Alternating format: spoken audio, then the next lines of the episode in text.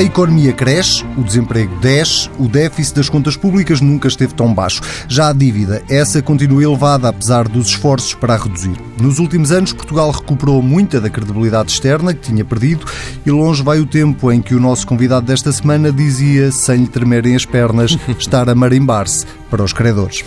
Economista de formação, político de carreira, ajudou António Costa a formar a geringonça e o braço e é o braço direito do primeiro-ministro para a manter bem oleada. É a secretária de Estado dos Assuntos Parlamentares. Apesar das dificuldades, o balanço até agora só pode ser positivo. Três orçamentos do Estado aprovados com os votos a favor do Bloco de Esquerda, do PCP e do PEV.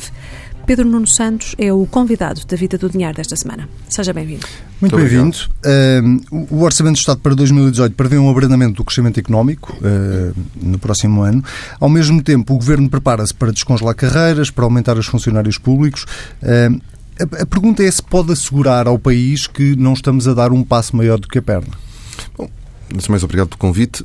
Não, se há coisa que neste momento eh, nós podemos dizer hoje, este governo à vontade, é de que não dá passos maiores do que a perna e, do que, e que aquilo que tem feito tem eh, sustentabilidade. Nós estamos a falar de um governo que até agora eh, cumpriu todos, todas as metas que tinha acordado com os parceiros europeus e contra a opinião e as, todas as previsões o tem feito. Ganhou credibilidade interna, ganhou credibilidade externa.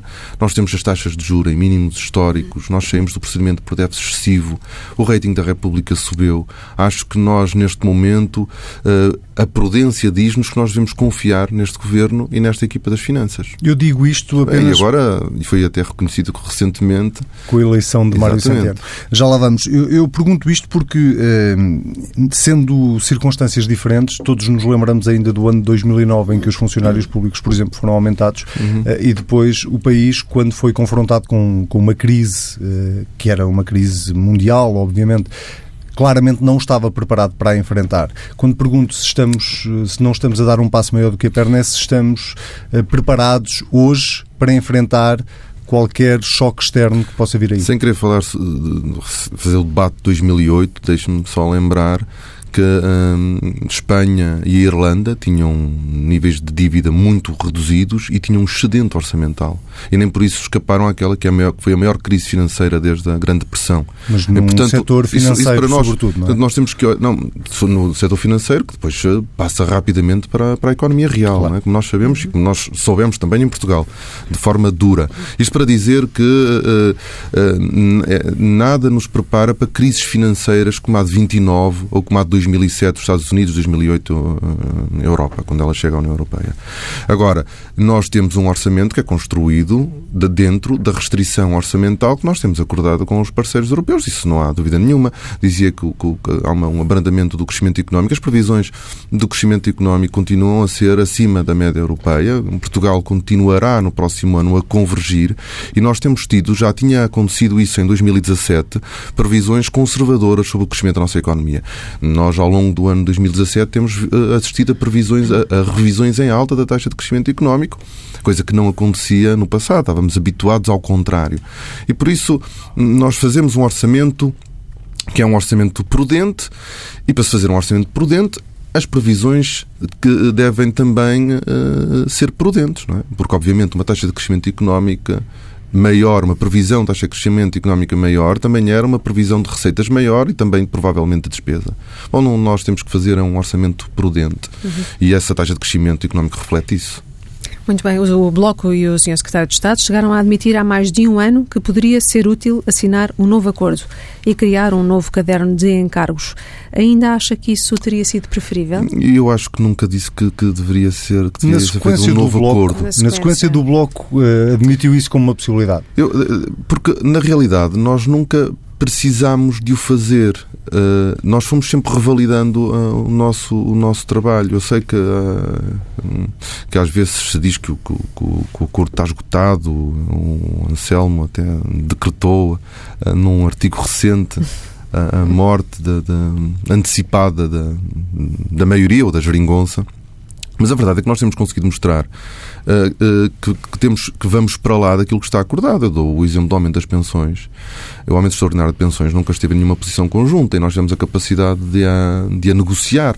O pacote de capitalização de empresas que nós aprovamos neste orçamento com a esquerda, com o PCP e com o Bloco de Esquerda, não estava nas posições conjuntas. Já nós temos a capacidade, ao contrário do que muitas vezes vai dizendo, de negociar eh, posições, reformas, para lá daquilo que estavam nos acordos iniciais e continuaremos a fazer isso até 2019. Sobre isso não, não tenham a menor dúvida.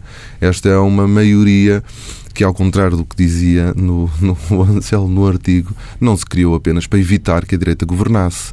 Isso, obviamente, já implica uma ideia de país e um programa, mas nós construímos um programa que tem sido implementado e que tem permitido obter estes resultados. Nós normalmente justificamos, ah, a conjuntura económica internacional também é muito boa, estamos a, a apanhar a boleia. Portugal está a crescer acima, simplificando, dessa conjuntura económica internacional.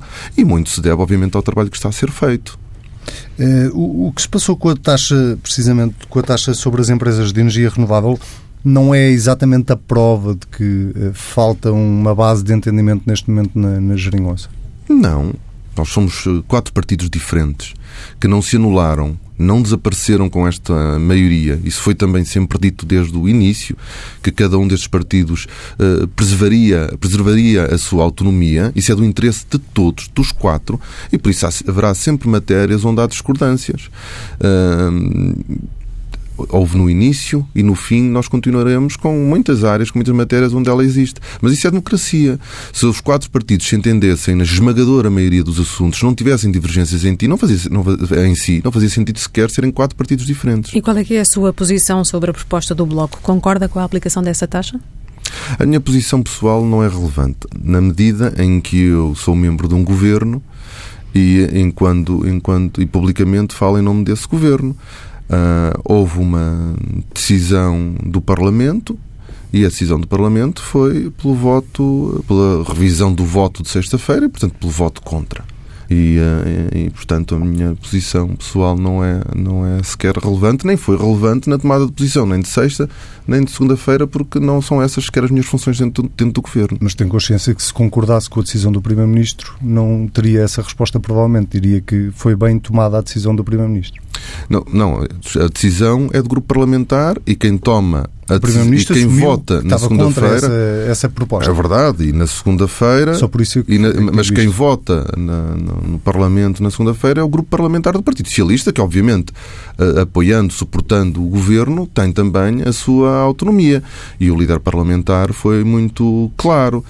nós não quisemos, nós, o grupo parlamentar, não quiseram obstaculizar a aprovação na sexta-feira, mas que carecia de uma, de uma avaliação mais atempada que o prazo de substituição da proposta não tinha permitido ao grupo parlamentar fazer, independentemente da, da, da posição também do Sr. Primeiro-Ministro. Mas o governo admite voltar a este tema das taxas ou da, das rendas que são pagas neste momento ao setor energético. Admite voltar a este tema, ainda que em moldes diferentes daqueles que foram propostos agora pelo Bloco de Esquerda? A, a, a fatura energética hum, paga pelas famílias portuguesas é uma preocupação que nós temos desde o início.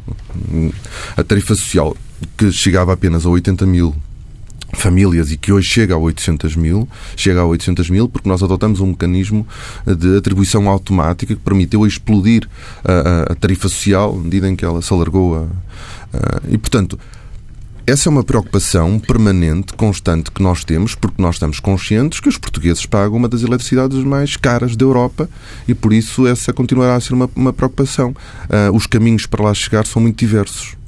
E não tem que ser por via fiscal, obrigatoriamente? São muito diversos e, portanto, nós não. não uh, esse trabalho, essa preocupação continua a existir e esse trabalho continuará a ser feito.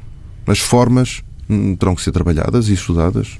E falando das várias formas, o senhor disse há pouco tempo que em matérias estruturantes vamos procurar o PSD e o CDS. E agora temos aí o exemplo da cooperação europeia na área da defesa. Este governo não corre o risco de, à segunda, quarta e sexta, estar a negociar com o Bloco e o PCP e à terça e quinta com o PSD? Não, não porque. É, é Citou um título de uma notícia em que tive sempre muito cuidado, muito cuidado, mas isso é a vida, uh, em explicar que uh, o nosso acordo é com o PCP, com o Bloco de Esquerda e com o PEV. É assim desde o início, será assim até ao fim. Os nossos orçamentos são construídos com esta maioria. O que isso quer o, o que isso não, não, não nos proíbe é que nós não procuremos o PSD e o CDS em muitas outras matérias para as quais as suas posições sejam importantes. Eu, eu vi, aliás, uma contradição, uma aparente contradição minha entre entrevistas, porque eu teria dito uma vez que o PS, com esta solução, prova que não precisará mais da direita para governar. E é verdade. De facto, nós hoje temos opções que não tínhamos antes, portanto, não precisamos. Não quer dizer que isso não venha a acontecer. E não quer dizer também que não haja reformas que não possam, não devam ser feitas com um apoio ainda mais largo. Eu dei o exemplo nessa entrevista da, da, da descentralização. Não se deve fazer a reforma, pode, mas não se deve fazer a reforma da descentralização sem envolver a segunda maior força autárquica ah, no país. É, quer dizer, mas isso não quer dizer que a maioria que está constituída no Parlamento deixe de ser uh, o eixo deste, deste governo. Quem apoia e suporta este governo é o PS, o PCP, o Bloco de Esquerda e o Partido Ecologista aos Verdes, não é o PSD nem o CDS. A esse propósito, deixe-me voltar até um bocadinho atrás naquilo que referi há pouco sobre a necessidade ou não de criar um, uma, uma, nova plataforma ou de colocar por escrito uma nova plataforma de atendimento à esquerda para, para tentar perceber se uh, uh, dois anos passados, e o governo, esta solução de governo celebrou há há pouco tempo, dois anos, se dois anos passados. Um, esta maioria ou esta solução é hoje mais coesa ou já uh, tem alguns sinais de desgaste? E não vale a pena recordarmos o episódio da taxa sobre as energias, uh, as empresas de energia renováveis. Uh, Acha que a solução é hoje mais forte? Nós já tivemos divergências maiores do que a taxa das Exatamente, por, nem vale a pena ir a esse, a esse assunto em concreto. É hoje mais coeso ou está hoje já mais desgastado? em virtude até de todas as divergências que houve até agora? Não, não está nada mais desgastado. Temos uma maioria que, obviamente, uh, consegue trabalhar hoje melhor do que trabalhava há dois anos, pela simples razão de, se, de que se conhece melhor, ganhou-se confiança, métodos e procedimentos de trabalho, e por isso nós hoje estamos muito mais coesos do que estávamos há dois anos atrás. E uh, por mais que se especule com 2019, uh, continuará assim até 2019.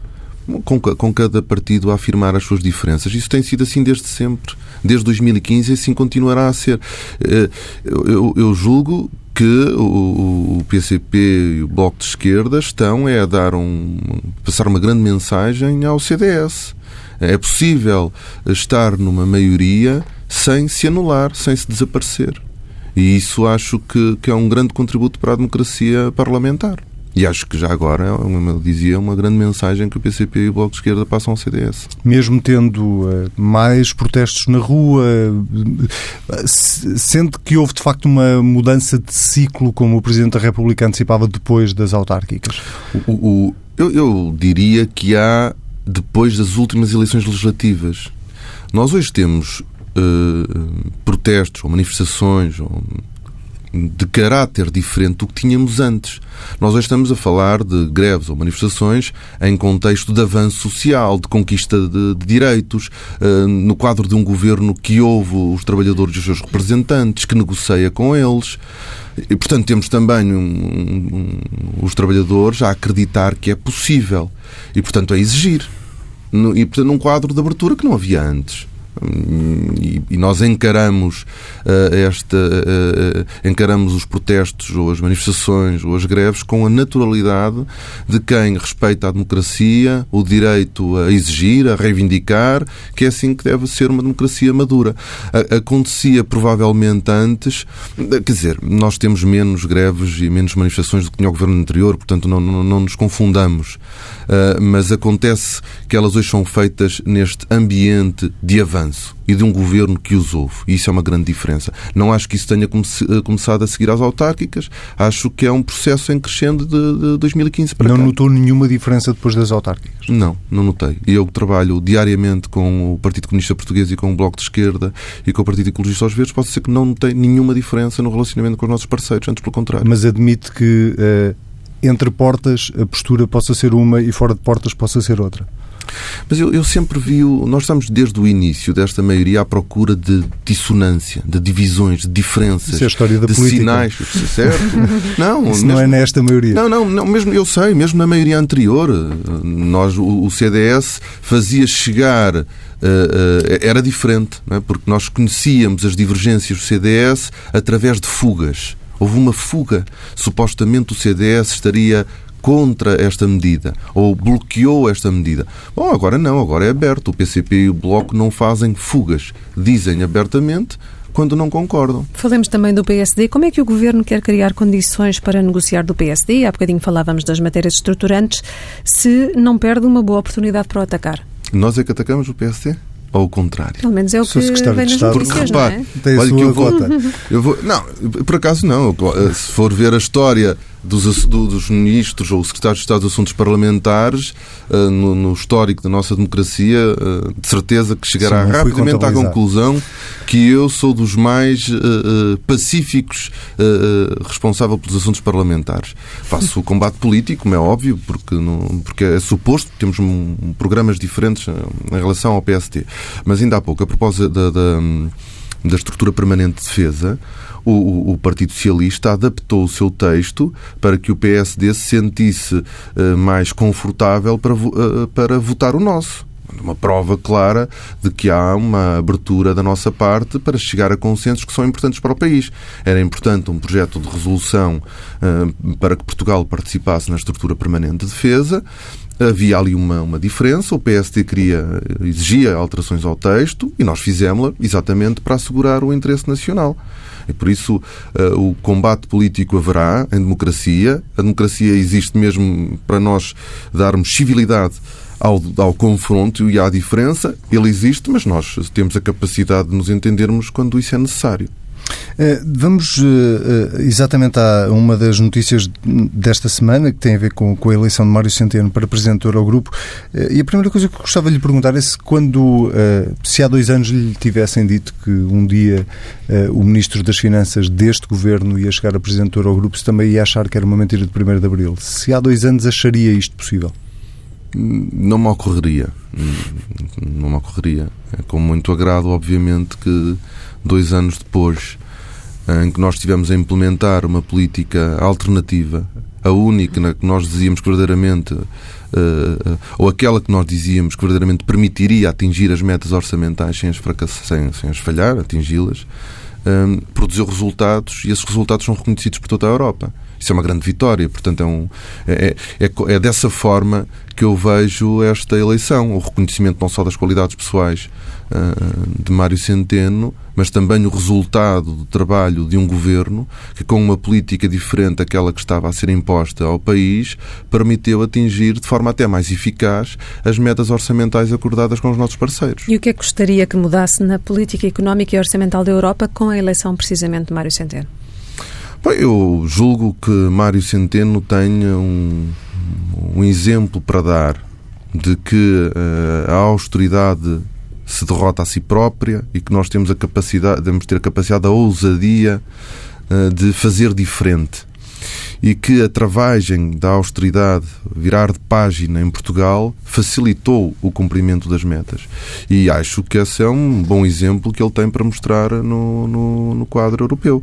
A União Económica e Monetária não pode continuar a ser um fator de divergência, é precisa de, de um grande debate para, para, para a sua reforma, para que o euro e a União Económica Monetária sejam um fator de convergência, porque esse é o nosso objetivo, é o objetivo dos socialistas portugueses, que são, como se sabe, apoiantes do projeto europeu e, e, não, e não vão deixar de ser, querem, obviamente, uma Europa que seja um espaço de coesão, de convergência, de crescimento e de criação de emprego.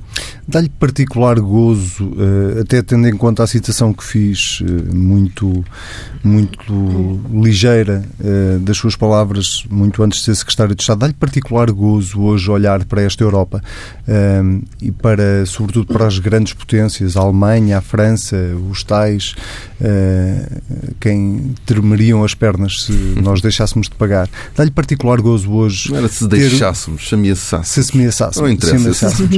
Mas dá-lhe particular gozo uh, uh, ver hoje não só um português à frente do Eurogrupo, que tem o simbolismo que tem do ponto de vista de política orçamental uh, europeia, e um português que resulta de uma solução de governo que defende uma estratégia oposta àquela que foi defendida durante anos por países como um a Alemanha, por exemplo por comunistas e, por, por comunistas e por bloquistas. Não, o que eu. Uh... Acha que é a derrota da arrogância? Não, para já é a vitória da, da, da democracia e da alternativa. Depois, acho que uh, Portugal ajuda uh, a afastar fantasmas. E julgo que uh, a Europa, que caiu numa armadilha de fraco crescimento, deve olhar para Portugal com muita atenção e procurar respostas políticas alternativas. O, o, o, único gozo que me dá a mim não é olharem para nós, afinal eles conseguiram. Não. É olhar para Portugal e ver de facto os portugueses a viverem melhor. O rendimento uh, uh, médio disponível das famílias aumentar, uh, as pensões aumentar e, portanto, os nossos reformados ganhavam muito pouco, a poderem ver as suas reformas a subir acima da inflação, a ver o Estado a cumprir os contratos que tem com os seus trabalhadores. Um país que se quer dar ao respeito tem que ter o Estado a cumprir os seus contratos, não só os seus compromissos internacionais, mas os compromissos com o seu povo. Isso é que verdadeiramente me dá gozo. Quero e desejo muito que a Europa tenha a capacidade de mudar e que os, uh, e que os partidos socialistas sociais-democratas e trabalhistas por toda a Europa uh, pensem políticas de aliança alternativas. Gostava, mas obviamente, atenção, sem a arrogância de usar o nosso modelo como um modelo perfeito, porque cada país tem a sua realidade própria e por isso não quero estar a dar lições a, a ninguém. E falando de mudanças, com Mário Centeno como presidente do Eurogrupo, estão criadas as condições para discutir na Europa a questão da dívida? Acha que Centeno devia colocar a reestruturação das dívidas europeias em cima da mesa? Um, matéria de reestruturação da dívida pública não está em cima da mesa, como nós sabemos, e não vai estar.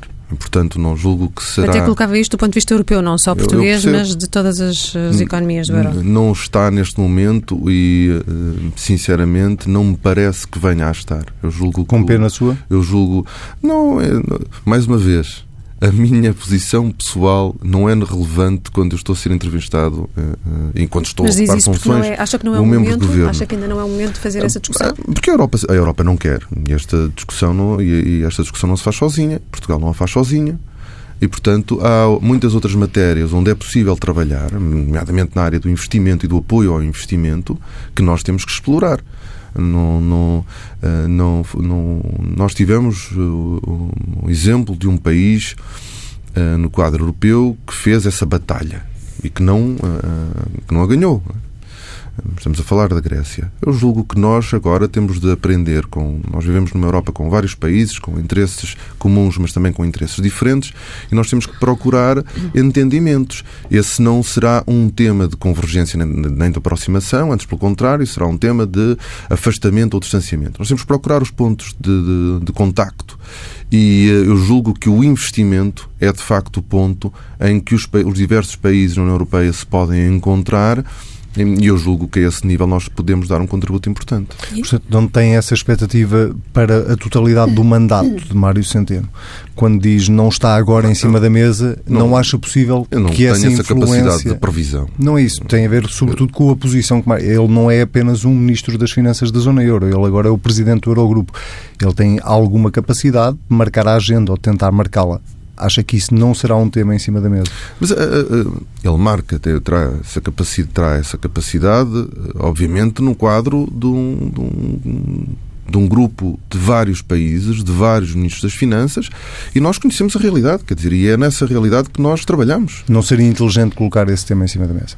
Nessa realidade. Não está, ele não está em cima da mesa e a minha expectativa é de que não venha, é, é de que não venha a estar, porque não me parece que haja uma abertura neste momento na Europa para fazer esse debate.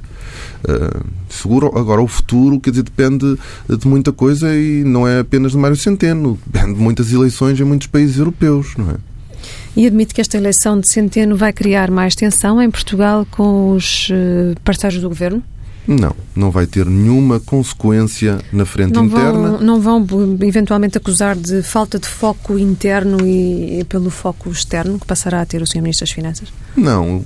O, o, o que, os, nossos, os nossos parceiros relacionam-se com o Governo, não, não com nenhum membro em particular. Bom, têm mais contacto diário comigo, mas verdadeiramente uh, eles relacionam-se com o Governo. E o Governo vai continuar a cumprir uh, uh, aquilo que é o nosso compromisso com os nossos parceiros. Sobre isso nada falhará. o Sr. Ministro das Finanças uh, não vai passar a, a, estar fora do país. Vai estar mais do que estava até agora. Não, não vai estar. Já não se pode fazer dias, representar. Poucos dias mais, poucos dias mais, presumo, não tenho a certeza e não quero estar agora. Ao G7. Eu ainda hoje tive reunião do Conselho de Ministros com o Sr. Ministro das Finanças connosco e, e, em discussões muito importantes, que as vai continuar a, a, a, acompanhar. Acho que seria um desperdício nós, por causa disso, não aproveitarmos a oportunidade de ter Mário Centeno como Presidente do Eurogrupo. Portanto, a equipa das finanças é uma, uma excelente equipa que tem capacidade e a liderança do próprio Ministro das Finanças para que continuemos a fazer o trabalho que temos feito. E os nossos parceiros, aquilo que nos exigem é que nós não falhemos na frente interna. E nós não falharemos na frente interna. Eh, eu imagino que me vai responder à próxima pergunta com isso é uma decisão do Primeiro-Ministro, mas ainda assim não vou resistir É uma decisão do Primeiro-Ministro. É, esta, esta, esta, esta nova responsabilidade de Mário Centeno poderá uh, uh, levar a que o Governo tenha que mexer de alguma alguma maneira ser reajustado, que haja alguma, não falo em remodelação, mas que haja alguns ajustes ao nível da, da, da orgânica do governo? Eu, eu quer dizer, eu, eu, podia dar uma resposta que acho, que acho que não falharia, mas o mais correto é não dar na medida em que eu sou secretário de Estado dos Assuntos Parlamentares. Bem mais, sei. E, portanto, Isso é uma responsabilidade do Primeiro-Ministro. Exatamente. Quer dizer. Falemos noutro assunto. Há um negócio polémico em curso, a compra da mídia capital por parte da Altice. Admite que o Governo possa ter que intervir ou em circunstância alguma isso vai acontecer? Não sei, não tenho informação sobre esse, sobre esse caso em concreto. Não sei se se, justifica, se faz sentido, não, não queria estar a especular. E não preocupa a pluralidade da informação em não, Portugal? Não, isso é óbvio, e, preocupa. E até não. o efeito que isso terá na democracia? Não, obviamente que a, que a, pluralidade da informação em Portugal é uma questão é essencial para, para a vida da nossa democracia. Não sei se ela fica ou não em causa, não me sinto avaliado, avalizado para fazer esse juízo. Quer dizer. Mas vê com bons olhos esta compra da mídia capital? Nem com bons nem com maus, quer dizer, não, não, não me sinto capaz de fazer um juízo sobre, sobre, sobre esse potencial negócio. Deixe-me perguntar-lhe ainda sobre um outro tema também muito ligado à economia, tem a ver com uh, as negociações que decorrem neste momento na Auto Europa a, a, propósito de, entre sindicatos e, e administração. Eh, está preocupado com o desfecho destas negociações, sendo, sendo as negociações em si normais, a dificuldade neste caso parece ser acrescida? Não, não, não estou preocupado porque tenho a certeza, forte convicção de que, chega, de que chegarão a um acordo. O que nós temos é uma negociação em curso, com ambas as partes a defenderem as suas posições. Isso é normal, e nós temos que encarar com mais normalidade do que aquela que encaramos as negociações entre trabalhadores e, e empregadores. E essa também. E, portanto, nós temos trabalhadores a defender a sua posição, temos os representantes da empresa a defender a sua, mas com a certeza absoluta, a minha, pelo menos, de que é do interesse de ambas as partes chegarem a acordo e que chegarão, de certeza, a acordo. Vamos então ao nosso espaço de comentário semanal com o professor João Duque e vamos começar pela notícia da semana, é inevitável a eleição de Mário Centeno como presidente do Eurogrupo. Primeira pergunta que já foi feita várias vezes, mas para a qual ainda não há uh, uma resposta definitiva, é se Mário Centeno vai ou não conseguir mudar alguma coisa na política europeia. Ah, lá fará o seu esforço, provavelmente, mas é muito difícil mudar, porque um país que representa tão pouco na União Europeia não pode ter uma voz que abafe completamente aqueles que valem os grandes países. E apesar das maiorias se fazerem na União Europeia, tendo em conta o número de países e também a sua representação demográfica, portanto, eh, apesar disso, e nessa situação muitas vezes os pequenos países fazem diferença, porque os grandes precisam dos pequenos para contar em número, isso não vai, vai fazer muito. Além disso, um coordenador de um grupo de trabalho, que é o que se passa com um presidente, não tem possibilidade de alterar aquilo que é uma voz de um coletivo, uma maioria, portanto, ele não fará. E vai perder a noção regional que ele tem. Ele é suposto ele agora representar os pares. E quando ele vai representar a Europa no mundo, quem é que ele sente que está a representar? Portugal? Ou a Alemanha? Não, ele está a representar, de facto, o coração da Europa. O, o eixo Paris, uh, Berlim e Roma, Madrid, são os quatro grandes pilares, e agora deixando de fora já na expectativa do Brexit.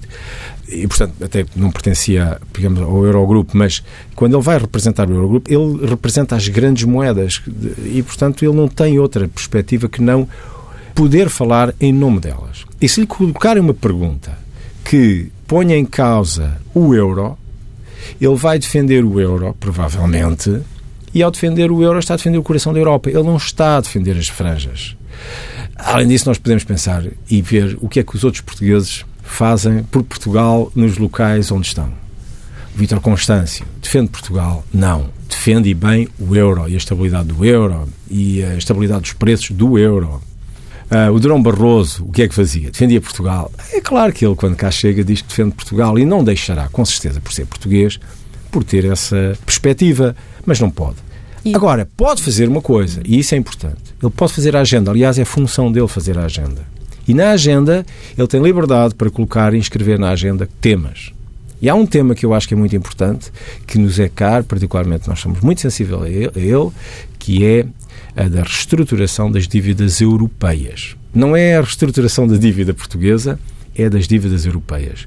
E se os europeus, os ministros das Finanças, começarem a falar disso e eventualmente a aproximarem-se de uma solução comum, aí eu acho que o Mário Centeno já fez um grande papel em defesa de Portugal. E, portanto, nesse sentido, dando-lhes parabéns, naturalmente, e ficando satisfeito pelo facto de Mário Centeno até ter um percurso um bocadinho a passar na minha casa e, portanto, é sempre bom uh, isso. Eu acho que ele pode fazer isso e apoio muito nessa medida. Se Professor, e falando de Portugal, há o risco de ser descurada a componente interna? Não, não porque ele vai, já tem um substituto natural. Eh, eu acho que o Mourinho Félix vai fazer o papel dele, que é, vai ascender, vai ser um super secretário de Estado e vai, naturalmente, substituí-lo e assim tomar a posição regional. Portanto, quando se vai para uma presidência, eu falo disto porque já estive numa escola muito departamentalizada e quando fui presidente de departamento e deixei de o ser para ser presidente da escola, eu deixei de ir até às reuniões de, dos departamentos. Portanto, porquê? Porque sinto que os meus colegas deixavam de se ver representados em mim se eu começasse a infletir numa proteção, numa defesa de um grupo particular. E, portanto, eu tenho que sentir que eu sou, ao ser o representante de todos, não posso ser de um clube particular. Sou todos. E isso, às vezes, até é prejudicial. É como os jogadores de futebol, os, os árbitros, não é? Que quase vão apitar o clube deles, eh, penalizam-nos. Pelo menos os fãs assim dizem. Vamos uh, falar de um outro assunto que está uh, muito na, na, na, ordem do dia, sobretudo a nível internacional. Falo das moedas virtuais, da Bitcoin, mais concretamente, que esta semana superou os 12 mil dólares, certo? 12 mil dólares 12 por mil unidade. Dólares por unidade, exatamente. Nós estamos perante um sucesso ou estamos perante uma bolha? Estas chamadas criptomoedas são uma, uma novidade. São extraordinariamente seguras porque é uma moeda. Imaginem uma moeda que nós temos na nossa algibeira e que, olhar para ela, conseguimos saber todas as mãos que foram tocadas por essa moeda. O nome, o bilhete de identidade, a residência de todas as pessoas agarradas a essa moeda. Portanto, isto é extraordinário, porque eu sei exatamente quando, quem teve, quando teve e por que transacionou. Portanto, é fantástica a tecnologia do blockchain. Agora, isto não são moedas, neste sentido daquilo que nós conhecemos a moeda. Apesar de terem algumas funções de moeda, porque elas são usadas para trocas, elas são usadas para eh, investimento e elas são usadas para unidade de contagem, mas pouca. Ninguém diz que o meu café hoje custa 0,00001 Bitcoin. Não se usa para esse tipo de tarefa. Falta-lhes o quê? É o chamado curso legal, que é a garantia de que eu, com um Bitcoin, posso comprar e comprarei sempre, num determinado Estado, uma, as coisas que correspondem àquele valor. E falta-lhe a segurança de um banco central. Portanto, estamos aqui a transacionar uma coisa que eu não sei bem o que será e que temo que, pela velocidade a que isto está a valorizar, um destes dias dê um grande despenho. Muito bem, muito obrigado. Voltamos a falar na próxima semana. E falta só a nossa rubrica de poupança. Esta semana, a jornalista do Dinheiro Vivo, Ana Salês, explica-nos como o crédito no Natal pode ser um presente envenenado. O Natal está mesmo à porta e com ele vem a loucura das compras. Quem tem a lição bem estudada nesta época são os bancos e as empresas de crédito. É quase impossível escapar às campanhas que apelam ao crédito ao consumo. O isco é o mesmo de sempre, seja qual for o montante pedido, a promessa é 0% de juros. E a verdade é que tem resultado. A concessão de crédito ao consumo bateu recordes no Natal do ano passado. No total, os consumidores pediram 566 milhões de euros na época natalícia. O pior vem depois do Ano Novo. Segundo a DECO, nos primeiros meses do ano disparam os pedidos de ajuda das famílias por causa dos créditos pedidos e gastos no Natal. A DECO aconselha os consumidores a fazer um orçamento específico para as compras natalícias e, se precisar mesmo de pedir crédito, deve olhar sempre para as letras pequenas, em especial para a TAEG. Não esquecer ainda que a taxa de esforço não deve ultrapassar os 35% para que 2018 comece sem sustos na carteira. A Vida do Dinheiro fica por aqui. Já sabe que pode ler tudo na edição em papel do Dinheiro Vivo, que sai sábado com o DN e com o JN. E ouvir as vezes quiser, basta para isso ir a tsf.pt. Nós voltamos daqui a uma semana.